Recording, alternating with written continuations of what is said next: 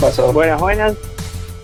Y nada, soy data scientist, no entiendo esto de la tecnología. bueno, Franco, a ver, eh, contanos un poco sobre vos. Sabemos que estudiaste física, empezaste acá en la UNE, después decidiste ir al Balseiro, ¿por qué fuiste allá? ¿Qué, ¿Cuál fue la experiencia que tuviste estando, estando ahí? Eh, bueno, bien. Este, para quien no me conozca, eh, soy Franco, primo de Francisco, eh, de Corrientes. Hice mis tres primeros años en la licenciatura en física en la UNE. después me fui al Balseiro. El Balseiro es, un, es una facultad dependiente de la Universidad de Cuyo, que se encuentra en Bariloche. Lo que tiene el Balseiro es que solamente se puede ingresar teniendo una beca de la Comisión Nacional de Energía Atómica eh, tuve la suerte y la oportunidad de, participar para, obtener esa beca, la pude obtener y, también eh, tuve la suerte de aprovechar bien esa oportunidad y este, ser egresado de ahí de la carrera de licenciatura en física. Eh, luego de eso hice mi maestría en física tecnológica, en física aplicada a la tecnología, estuve haciendo mi tesis de maestría en INVAP, para quien no conoce, eh, INVAP es una empresa de alta tecnología, eh, ubicada también en Bariloche. INVAP tiene varios frentes, eh, generan o hacen reactores nucleares, hacen, están en la industria satelital, son quienes crearon los, los satélites ARSAT, SAOCOM y los que conocemos o escuchamos hablar por ahí están, eh, trabajan con, no sé, millones de cosas, vehículos aéreos no tripulados, generadores eólicos, algo de, para represas hidráulicas, hidroeléctricas eh, y varias cosas por el estilo. Yo estaba en la industria satelital. Eh, bueno, después de ahí conseguí otra beca también de la Comisión Nacional de Energía Atómica para, para hacer una especialización en desarrollo de dispositivos médicos Estuve, en, estuve en la Fundación Integnus, en un centro de radioterapia y medicina nuclear. Em, ahí, la verdad es que, eh, yo, bueno, yo participaba en el departamento de bioingeniería. Em, estuve en varios proyectos, el que más, eh, del que más me siento orgulloso, si quieren, es em, lo que estuve realizando eh, con la gente de robótica. Eh, lo que tratamos de hacer, Integnus es una, eh, una fundación de la Comisión Nacional de Energía Atómica. La comisión, o CONEA, eh, depende del Estado. Este, así que la financiación o el dinero que perciben es a partir del Estado. Yo soy ¿Es enteramente estatal o también tienen socios de afuera? No, entiendo que no tienen socios de afuera, sí es estatal, pero también generan algún financiamiento propio. Eh, en el centro de radioterapia donde estaba, eh, ya se había puesto, yo estaba, yo estuve, digamos, en los inicios donde se fundó la, fundación, fue allá por 2018 más o menos, 2017-2018, eh, este, y ya hacían tratamientos para pacientes oncológicos, todos esos te los financian las obras sociales o este, los planes médicos que, puedan llegar a tener. Eh, en lo que corresponde a robótica, estaba desarrollando un brazo robot, eh, estaba todo en, digamos, en la ingeniería conceptual del proyecto, en el diseño, en la parte física, etcétera, y cómo afrontar el problema. Eh, mi idea cuando empecé con ese proyecto fue tratar de conectar con otras empresas u otras instituciones para generar algún tipo de convenio o trabajo en conjunto. Eh, este, tuve la suerte de conectarme con eh, el CEMIC de acá de Buenos Aires, eh, tuve la suerte de conectarme también con algunas personas del, Hospital de Bariloche. Son proyectos que quedaron un poco por la mitad o que no se iniciaron algunos, pero siempre fue mi idea eh, involucrar la parte académica o quizás la parte del Estado con eh, empresas eh, privadas o instituciones de otro tipo. Eh, eventualmente mm, mis ganas de, conocer el mundo de las empresas, de cómo funcionan, sobre todo las empresas privadas que no tenía tanta, eh, tanta experiencia, más allá de INVAP, claro, este, más allá de INVAP. INVAP es una cosa particular igual porque se funda a partir de capital eh, estatal, pero ya es autofinanciado hace muchos años, este, así que funciona como una empresa privada. Eh, pero bueno, con esas ansias me vine acá a Bariloche, a Buenos Aires, perdón. ¿Cómo, fue que, tomaste esa decisión inicial, digamos, para irte ahí a, Buenos Aires y trabajar en lo que ahora nos vas a contar? Pero ¿cuál fue el motivo inicial por el cual tomaste esa decisión? Bueno, eh, algo que, veo y, lo voy a trasladar y voy a hablar como un global, eh, diciendo de que creo yo que en toda la Argentina y, en todas las universidades u organizaciones en las que pude ser partícipe eh, vi, es que hay una brecha muy grande entre eh, la rama o la investigación y la parte aplicada o el desarrollo que hacen las empresas privadas. Em, pocas veces vi una, conexión directa, eh, lo cual a mí siempre me generó ruido, este, La única conexión directa que vi fue INVAP. INVAP, la verdad es que eso lo maneja muy bien. Eh, agarra físicos o ingenieros del, del Balseiro para eh, generar tesis de maestría que van a ser futuros proyectos. Yo, por ejemplo, lo que estuve haciendo era, eh, participé, digamos, en lo que iba a ser el control de órbita de lo que iba a ser el ARSAT 4, o sea, eran las primeras propuestas que quizás en algún momento se iban a hacer. Para quien no sabe, ARSAT es una empresa eh, estatal que eh, financia proyectos satelitales. Eh, se cortó por la mitad en, digamos, cuando sumió Macri, se cortó el proyecto de ARSAT 3. Ese dinero se fue a parar a, otra, a, otra, otro lugar. Ah. Y siempre está, está digamos, eh, esta cuestión de, la falta de conexión entre empresas privadas y el área académica me, a mí me, siempre me generó ruido. Yo soy de partidario de que la investigación sirve, de que la investigación es aplicable y que la investigación es un valor agregado muy alto, no solamente de capital humano, sino de conocimiento, eh, que puede ser bien aplicado este, para generar innovación tecnológica, para generar desarrollo tecnológico u otras cuestiones. Para entender un poco más, necesitaba o quería eh, conocer el mundo, las empresas privadas, así que decidí venir a la capital donde están concentradas la mayor cantidad de empresas del país. Este, como físico uno puede pensar qué es lo que puede hacer una empresa, dado que el físico tiene la fama, por lo menos, de ser un, individuo muy investigador, eh, casi teórico en, algunos aspectos, eh, pero la realidad es que la matemática y la física se llevan muy bien con, diría, con todas las disciplinas. Este, pero bueno, eh, vine acá como científico de datos. Fui a parar a la empresa o la startup Legal Hub, que trabaja con, abogados y en predicción de, fallas en demandas. Y posteriormente, al día de hoy, estoy en, en otra empresa, una consultora llamada Práctica Global, que esencialmente lo que hace es brindar soluciones a distintas empresas, eh, haciendo, eh, generando, haciendo algún tipo de desarrollo o algún tipo de investigación para ver cómo este, maximizar eh, la performance de algún producto o alguna cuestión problemática que pueden llegar a tener.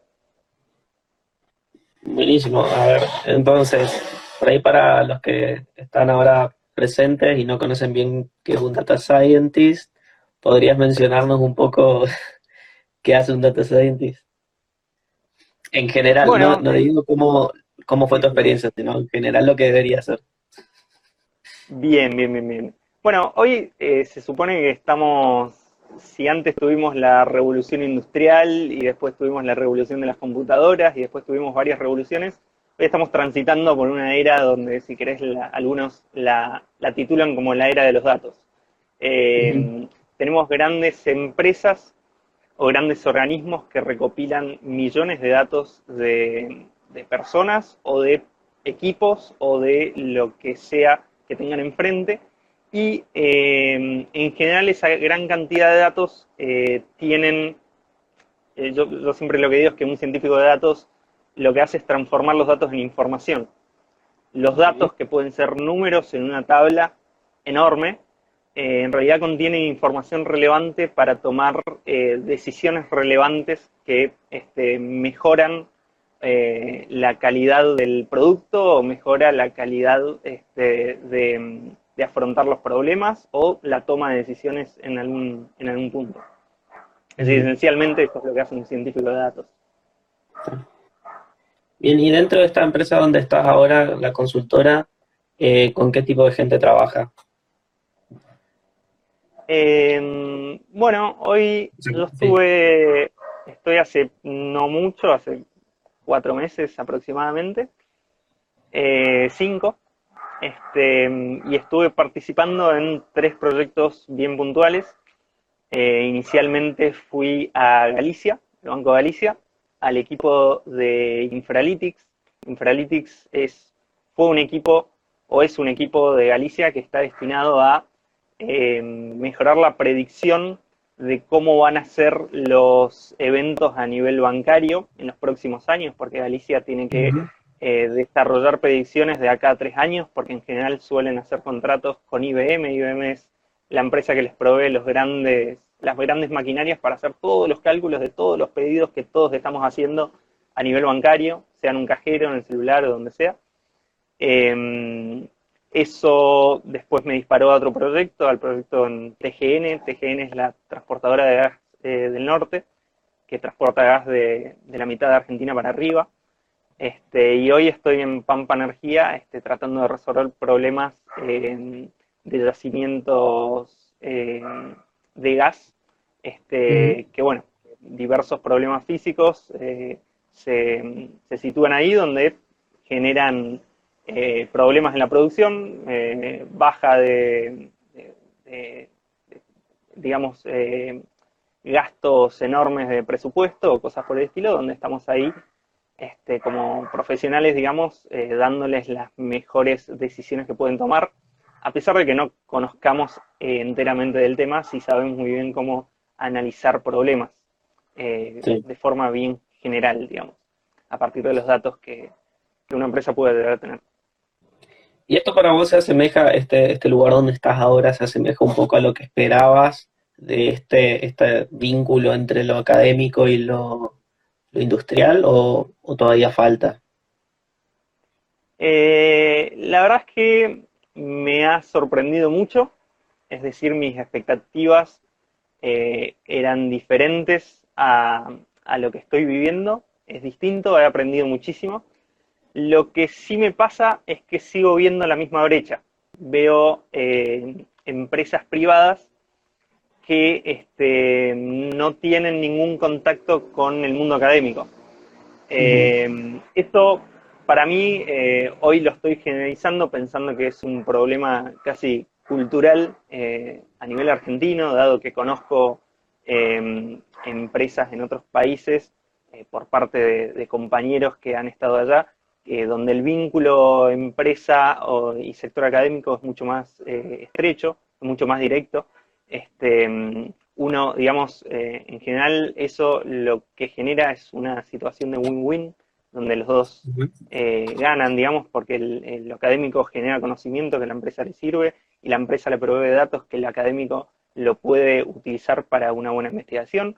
O además, dentro del mundo académico se generan esas famosas spin-off o, startup que, este, como Google o empresas enormes que surgen a partir de este, tesis o, alumnos que están cursando alguna carrera de posgrado. de investigación eh, dentro de la universidad. de investigación, tal cual, este, que bueno, que tienen, que consiguen financiamiento y pueden poner en práctica em, o en funcionamiento una empresa que, puede ser disparadora de muchísimas cosas. Eh, hoy acá en Buenos Aires yo, eh, mi, mi, experiencia, digamos, eh, hasta el momento es que ese distanciamiento existe. Ese distanciamiento es un poco difícil de mapear también por un sentido obvio. Eh, las empresas usualmente manejan otros tiempos que los académicos no manejan, los tiempos de los académicos son mucho más largos para resolución de proyectos y las empresas requieren tiempos más cortos. Eso yo, esto es una opinión personal, pero lo vinculo a la situación del país, donde en general la situación del país te pone un contexto donde todo el planeamiento que puedes llegar a hacer siempre es a corto plazo, por el grado de incertidumbre que manejas, por la desconfianza que tenés eh, de las tasas de interés futuras, por lo que puede llegar a pasar en el medio que no sabes. Eso te eh, acorta los tiempos eh, que vos podés manejar y eso acorta el grado de visión que puedes llegar a tener para hacer aplicaciones a largo plazo. Entonces, ahí, digamos, hay un punto entendible donde la brecha tiene sentido que ocurra por una cuestión de contexto. Sí, entonces Vemos que a las empresas les cuesta eh, marcar un largo plazo, apuntar allá, ver, esperar que sea estable, digamos, todo su proceso y conseguir las inversiones que le permitan hacer a largo plazo la, ¿cómo es? Eh, todas estas tareas nuevas, digamos. Eh, había una pregunta ahí que hicieron. ¿Cuánto de esto, yo también me pasa lo mismo ahora que, que me metí al mismo mundo en el que estás vos, o cerca, este, ¿Cuánto de todo esto de la inteligencia artificial, machine learning y cosas así es, digamos, mucho, mucho humo? Porque a cada rato, por ejemplo, hoy vi un artículo de que hablaba que la inteligencia artificial estaría ayudando para eh, predecir si una persona realmente tiene ahora coronavirus o no, por ejemplo. ¿Cuánto es de verdad, cuánto no? Sí, eh, para desmitificar un poco primero, ¿cuál es el significado de inteligencia artificial?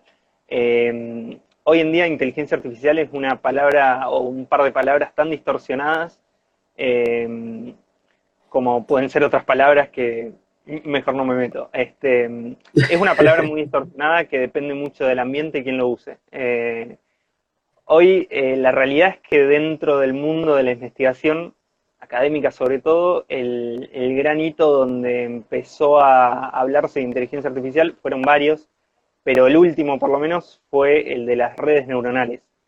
Que no importa qué es, en realidad redes neuronales nosotros le decimos a una herramienta para resolver un problema matemático.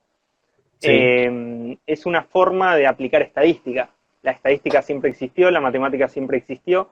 Hoy, le da un, hoy se le da un nombre muy marketinero para eh, vender algo que quizás alguien te podría decir con estadística te puedo resolver problemas y quizás las empresas u otros organismos o medios de comunicación no les genera suficiente rédito.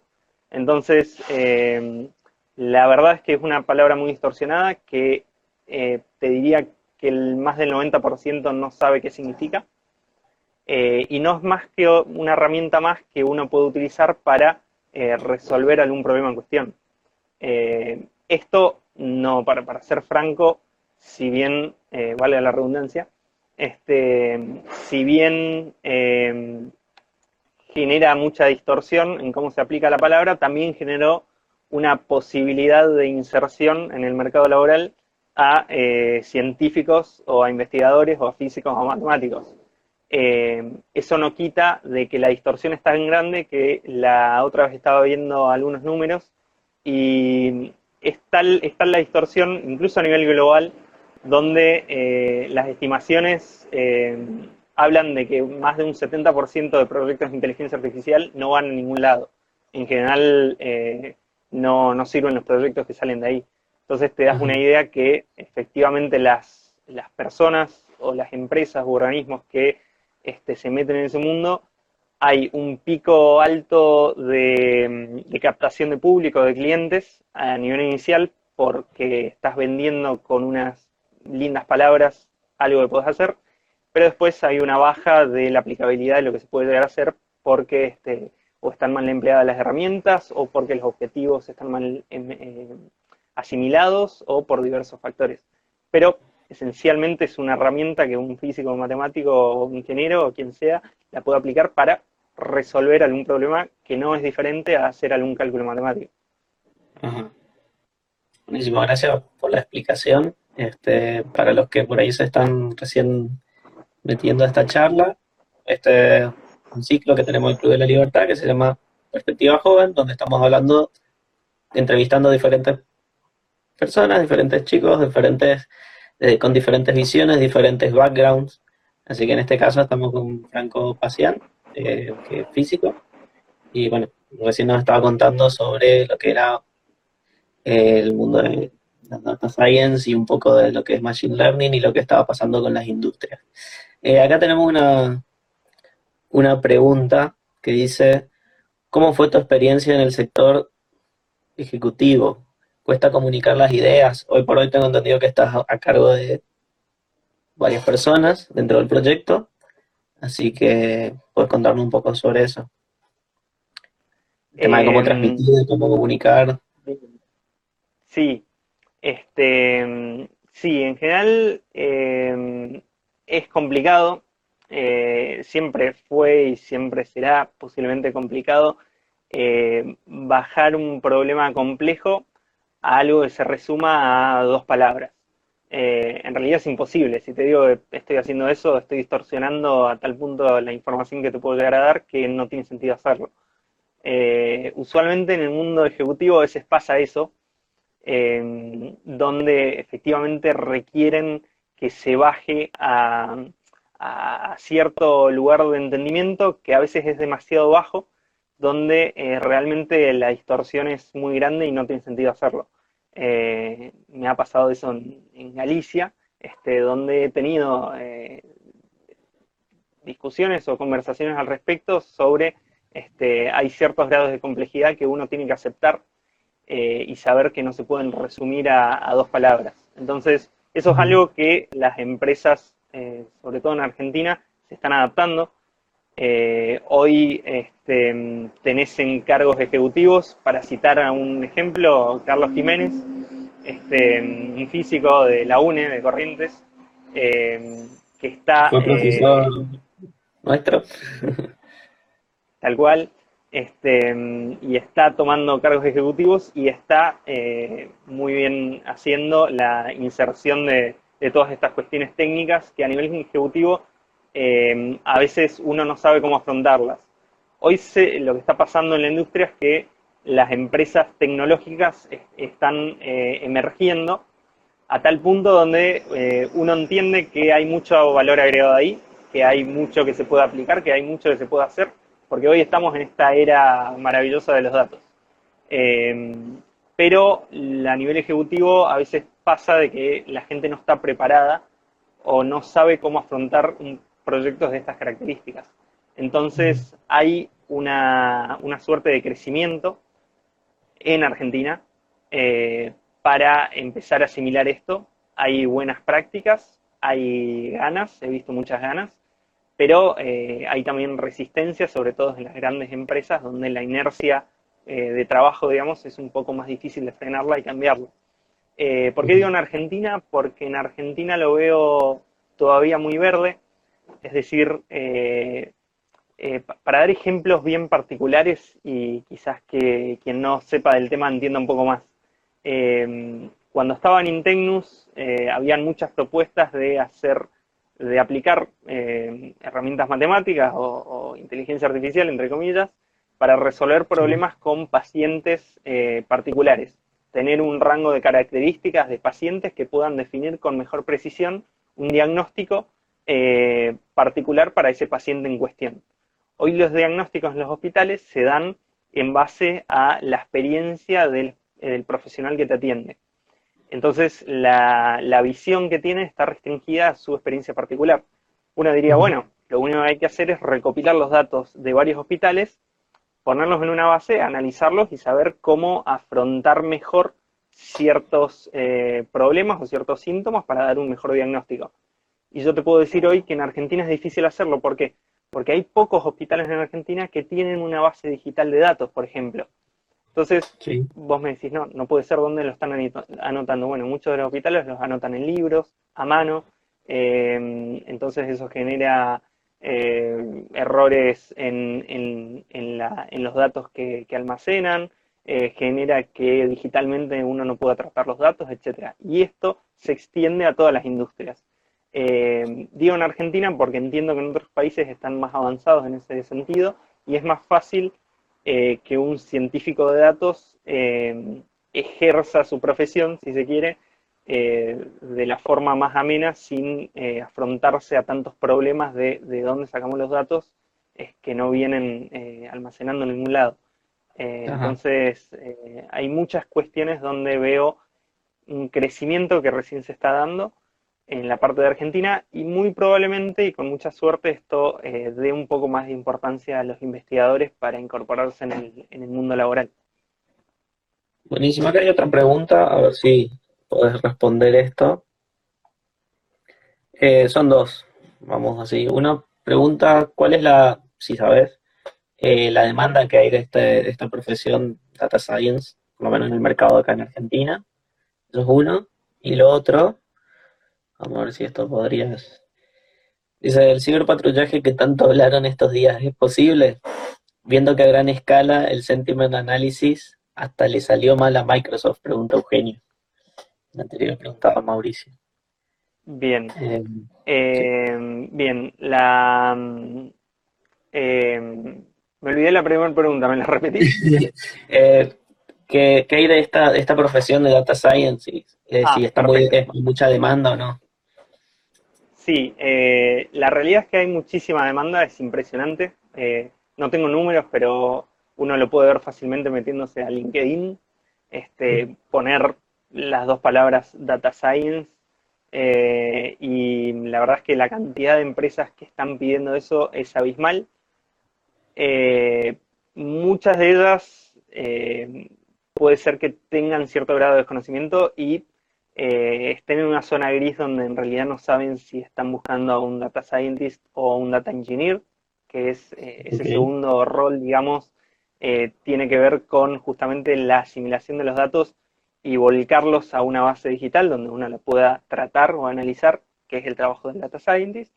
Y bueno, esas cosas suelen suceder, pero esencialmente hay, hay muchísima demanda sobre todo acá en, Buenos Aires, donde hay, hay empresas suficientemente grandes eh, donde, donde se puedan preguntar eso, o fuentes de datos suficientemente grandes donde uno pueda aplicar esto. Em, lo otro que tiene que ver con el ciberpatrullaje, yo la verdad es que no estoy muy metido en el tema. Em, me he desconectado un poco sobre las noticias. Eh, no entiendo si es a nivel argentino que quieren hacer un ciberpatrullaje eh, para ver. en Argentina, controlando redes sociales y eso. Y nada, la pregunta de Eugenio lo relacionaba con el tema del sentiment analysis. Em, supongo que, bueno, la, idea era, ver, la idea del ciberpatrullaje era ver el humor social. Mm. Incluso lo que eh, mencionaba perfecto. Eugenio, que ni siquiera Microsoft logró hacerlo. todas esas cosas hay, hay que agarrarla eh, con pinzas, en el sentido de que eh, un data scientist no necesariamente tiene la respuesta a una pregunta. ¿Qué quiero decir con esto? Hoy, hoy, hoy en día hay, hay, una, hay una efervescencia por ver los datos, sea data scientist o no. Hoy seguro todos, eh, o si no la mayoría, ha visto todos los gráficos de la evolución del coronavirus. Em, y un gráfico y ver ciertos datos nos generan a cada uno diversas interpretaciones. Eh, cada uno con los datos, la verdad es que lo puede interpretar de distinta manera. Entonces, hay muchas publicaciones con muchas interpretaciones que son erróneas porque los conceptos que están utilizando son, son erróneos o los axiomas o, los, o las hipótesis que están utilizando son erróneas. Eh, eso es por un grado de desconocimiento o por una falta de profesionalidad de eh, conocer eh, cómo tratar esos temas en particular. Entonces, cuando hablan de la posibilidad de eh, hacer un sentiment análisis sobre redes sociales y cosas por el estilo, tomaría muy en serio si va a haber una interpretación sobre los resultados que puedan llegar a surgir sobre eso. Em, un trabajo de un data scientist no culmina en hacer un gráfico estadístico sobre los datos que está viendo, sino también hay un grado más de, valor agregado que usualmente es la interpretación de lo que está viendo. En esa interpretación en general hay un juego donde este, mm, la profesionalidad, si se quiere, o, el, sí, la, experiencia que puede tener el, científico de datos le pueda llegar a dar. Entonces, hay muchos gráficos con interpretaciones que en general las interpretaciones son erróneas, interpretan mal, este, y en general en los medios de, comunicación los vemos en gran medida. Así que es, es algo para tomarlo con pinzas. Ok, perfecto. Pero, a ver, tengo otras preguntas. Dice Alejandra, calculo que es tu hermana mi prima. Ah. Dice, ¿hay algún tipo de cuidado de datos y protección de los mismos para que no sean usados con fines malignos? A ver si... Eh, yo no sé qué es bueno y malo, así que no sabría responder esa pregunta enteramente, pero me voy a explayar porque este, un, ida y vuelta en base a esa pregunta va a ser un poco complicado. Este, A ver, eh, yo no sé qué significan fines, fines, malignos. Creo que todo el mundo sabe y si no saben, eh, eh, hoy tenemos conocimientos sobre que Donald Trump o diversos partidos políticos usan los datos para este, quizás canalizar o focalizar ciertas formas de política para ganar la mayor cantidad de votos, por ejemplo, o cosas por el estilo. Esos datos no los sacan de cualquier lado, los sacan de una venta de datos. En general, atrás de todas las aplicaciones y todas las cosas que nosotros hacemos, hay una venta de datos. Eh, eso es como se financian todas esas aplicaciones que para nosotros son gratuitas. Nosotros decimos, bueno, nos dan aplicaciones gratuitas, claro, venden nuestros datos. ¿Está bien o mal? Es una pregunta moral. Eh, nosotros en general con lo que nosotros eh, aceptamos cuando le damos permisos, eh, ciertos permisos a una aplicación, eh, es justamente el acceso a ciertos datos que nos pueden llegar a sacar. Eso no indica que nos van a sacar todas las conversaciones y van a hacer algo al respecto. En general, la ciencia de datos, eso sería ciencia de datos, se trata a nivel de masas, se trata a nivel genérico y en general se trata a una industria eh, de publicidad o a una industria de políticas o algunas cuestiones bien puntuales para este, algún análisis de masas y hacer algo al respecto.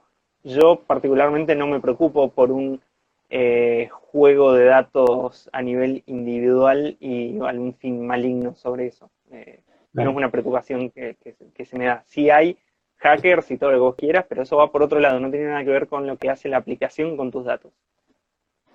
Bien, eh, la última pregunta, para ir finalizando, dice, ¿qué habilidades son necesarias para estudiar Data Science? ¿Y por dónde convendría empezar a formarse en estos temas? Dice Sebastián.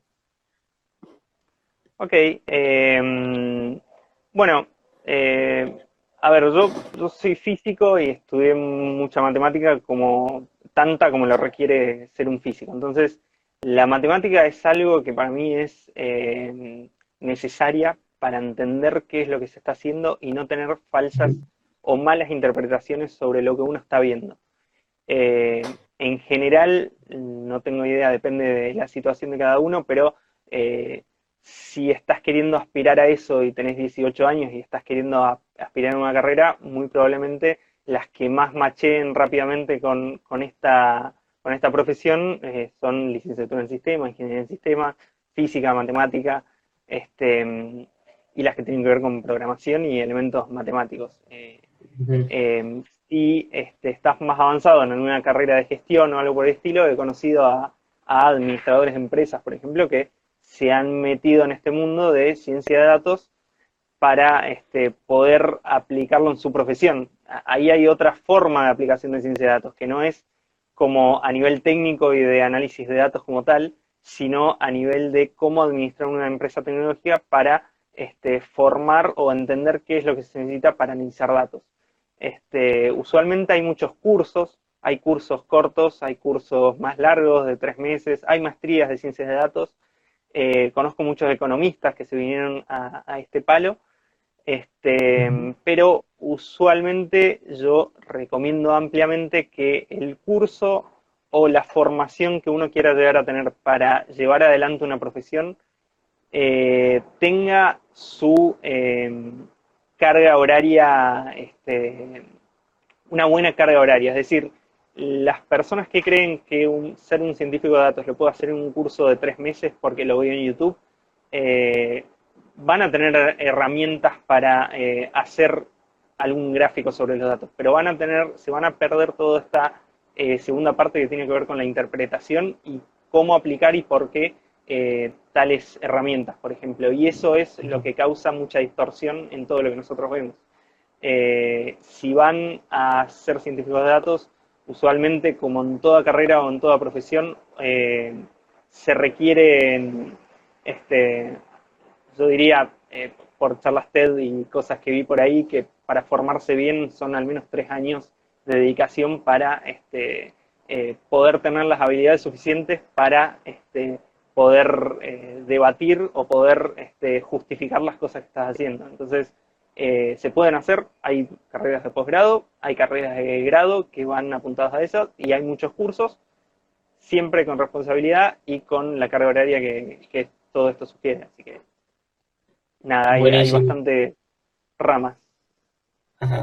Buenísimo. Eh, había dicho que era la última pregunta, pero vamos a agregar otra pregunta bonus, porque están insistiendo acá. Santiago preguntaba, eh, pedía que comentes un poco sobre el, software libre. Un poquito brevemente de qué es, para ir para algunos que no conocen. Te a hablar de eso. Dale, sí, ¿por qué no? ¿Qué pensás del eh, software libre también?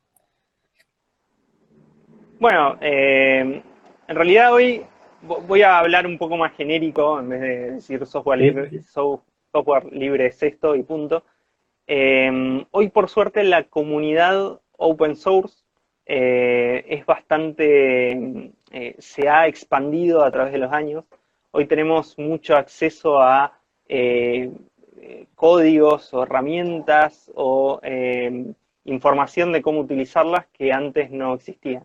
Hoy, em, tanto a nivel este, programación o, aplicaciones digitales como a nivel este, electrónica o, cosas más tangibles. Eh, la realidad es que hoy incluso las empresas privadas apuntan a, financiar esa clase de proyectos. Eh, sin más lejos, Microsoft financia este, cosas como, Linux o cosas por el estilo, que vos decís, pucha, esas cosas no, no conocía. Este, y es algo que nos permite a eh, qué sé yo, a un Franco del año 2004 que tenía 13 años, este, empezar a investigar un poco y em, eh, generar sus primeros este, pasos en la programación o programar o hacerse algún programa o empezar a volar su imaginación e incluso este, con esas cosas generar una empresa o cualquier otra cosa que este, pueda surgir a partir de elementos eh, que son sin fines de lucro y no son privativos, y no tienen licencias, digamos. Eh, este, la verdad es que eh, hoy en día hay mucho de eso, cada vez más expandido, y es una, un gran cambio, digamos, en la visión eh, que tienen las empresas incluso de quizás compartir conocimiento, porque saben que usualmente a nivel poblacional y a nivel estadístico, cuanto más personas tengan acceso a más herramientas, más innovaciones van a haber eh, a un ritmo más rápido, entonces también las empresas pueden aprovechar de eso. Es, un juego entre eh, empresas privadas y particulares que, generan todo ese mundo. Así que la verdad es que es una ventaja hermosa, digamos, que en esta era la tenemos y antes no se imaginaba que podía existir. Buenísimo, te agradezco por todas las preguntas que hiciste, pero y para finalizar me gustaría que recomiendes dos libros que te hayan gustado, que hayas leído en algún momento de tu vida, que crees que a algunos les puede servir? Bien. Está difícil la pregunta. Este, uf. Si querés, pueden ser dos. O puede ser uno. Eh, lo que me pasa es que leo, leo, muchos libros técnicos y cuando me voy de eso leo novelas. Eh, lo que sí puedo recomendar eh, con una con una visión que, que, no tiene nada que ver con esto, pero sí algo que veo eh, en la Argentina como un todo, digamos, que, tiene que ver con esta polarización y con estas eh, cuestiones que se ven en los medios de, de estar, eh, de opinar de una cosa o opinar lo contrario, no hay puntos intermedios o cosas por el estilo. Eh, la verdad es que recomiendo ampliamente Erich Fromm. Eh, es un psicólogo que, judío alemán este, que vivió las dos guerras mundiales este, y le da un sentido de por qué mm, la cultura nazi este, puede sobrevivir bajo argumentos que, no tienen algún, alguna cadena lógica, digamos. eso hoy lo extrapolo a, si querés, los terraplanistas o eh, distintas ideologías que pueden llegar a surgir y uno no quizás no, puede entender cómo bajo eh, pocas, pocos argumentos se pueden aferrar a eso. Este, Y la realidad es, eh, pasa por un sentido de pertenencia que, bueno, les recomiendo el libro de Erich Fromm de Las cadenas de la ilusión que tiene que ver con, todo eso. La verdad es que otro libro no se me está ocurriendo. Eh, de nuevo, son muy técnicos todos los libros que puedo llegar a decir. Este, eh, eh, les recomiendo Mecánica Clásica del Goldstein. así como para tirarlo. Y el que tiene curiosidad lo, lo voy por ahí. ¿Qué tiene que ver con todo esto? Lo van a ver después de leer todo el libro. nada más que eso. Bueno, Franco, te agradezco por el tiempo. Eh, seguramente más adelante estaremos hablando otra vez. Así que, nada, un placer tener esta charla con vos. Dale, igualmente. Eh, quiero primero que nada eh, agradecerte por, por, esta oportunidad. Y por otro lado, la verdad es que felicitar a vos y a todos los que están llevando adelante esto de perspectiva joven, en esto del Club de la Libertad. la verdad es que me, me parece muy bueno el hecho de incorporar eh, personas que quizás no son afines al Club de la Libertad, pero que pueden quizás aportar desde, obviamente, su perspectiva, eh, hablar de temáticas que quizás no se aborden o no se hablen o sea por el motivo que sea, no, no se tienen en mente. Así que la verdad es que no lo conocía a esta, a esta perspectiva joven hasta hace un par de días estuve viendo algunas charlas. Y hace dos semanas. bueno, ya, genial. Eh, la verdad es que me parece muy interesante y escuchar a la gente es, fascinante. Y ahí hay un, hay un crecimiento no solo para el club, sino a la gente que escucha que, me parece que me parece muy meritorio, digamos, que, lo sigan haciendo y también como lo están haciendo. Así que, nada, muchas felicitaciones a todos los que están llevando adelante muchas gracias. Así que bueno, Franco, estamos hablando entonces bueno, un buen fin de semana. Saludos a. Igualmente para todos. Así que. Dale, un abrazo grande. Un abrazo. Adiós. Chao, chao. Bueno, antes de, despedirnos, digo brevemente lo que viene el fin de semana. Eh, mañana tenemos homenaje a, a Alan Patton a las 17.30. A las 21 horas tenemos eh, el conversando, el ciclo conversando con Diego López Colombo sobre la ética y rol del Estado durante la pandemia. Luego viene el ciclo es de Ecuador y el domingo, ¿sí? para ir adelantando ya lo que viene el fin de semana, el domingo tenemos a Javier Milei a las 21 horas, hablando del panorama económico, y luego tenemos a un personaje que estaba escribiendo por acá, eh, Mauricio Yerdi, que nos va a hablar un poco de, de objetivismo. Así que les agradezco por estar. Un saludo a todos.